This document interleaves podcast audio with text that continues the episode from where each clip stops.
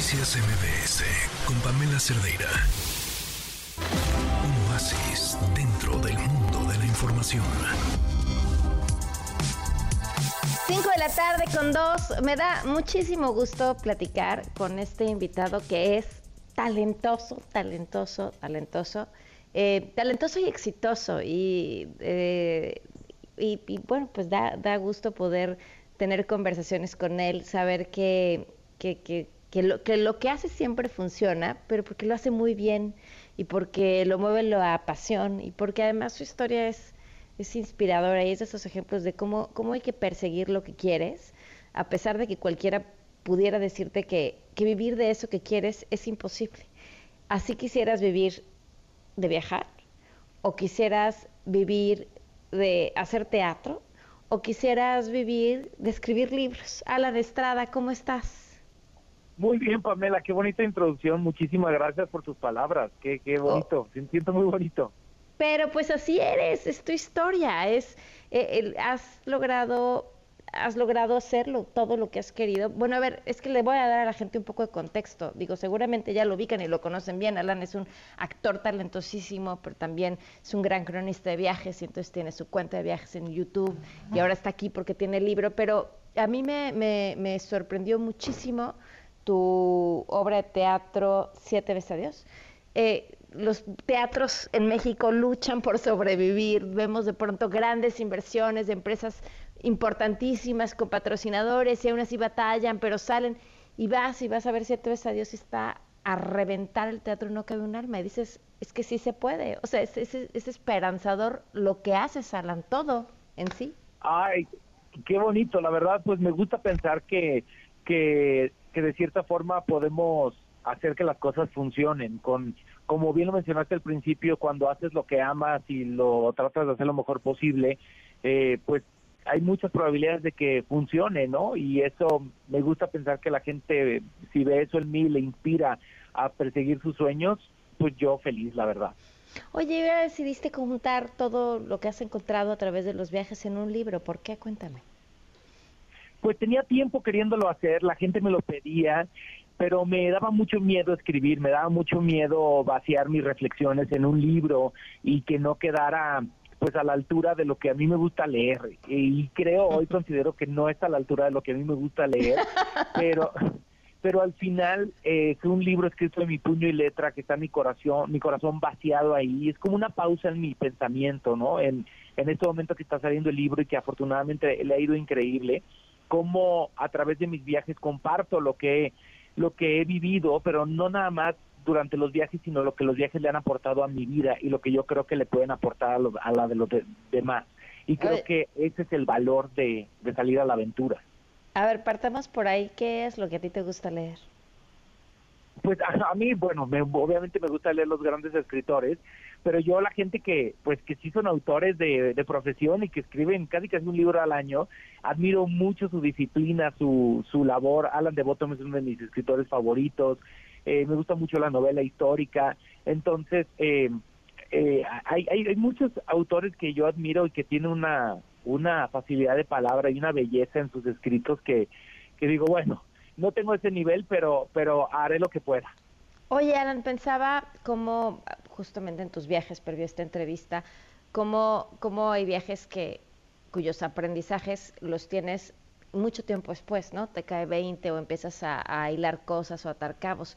Pero en el caso de, de, este viaje en el que te subiste en Titán, me imagino que es como, digo, pienso como una especie de reflujo que te viene años después, ¿no? Así de, híjole, otra vez, esto eh, regresa a mi vida, eh, por lo que implica haber estado ahí y, la noticia, el tamaño que se volvió y la forma tan excepcional, espectacular en la que tú contaste tu proceso.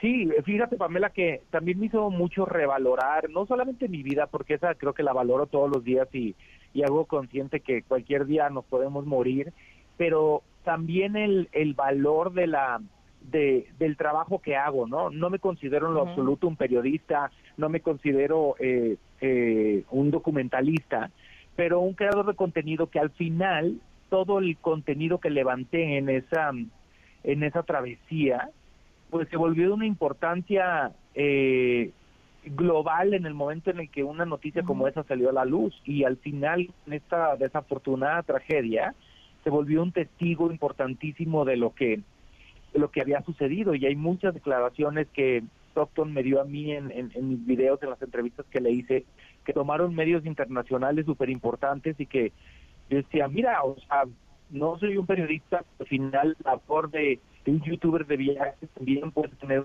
repercusiones de este tipo. Bueno, estabas haciendo, finalmente es, también una labor periodística la que estabas haciendo, pero bueno, esas discusiones son, son lo de menos. ¿Te, te han llegado a pedir eh, más material que a lo mejor no hayas publicado sobre ese, sobre ese viaje?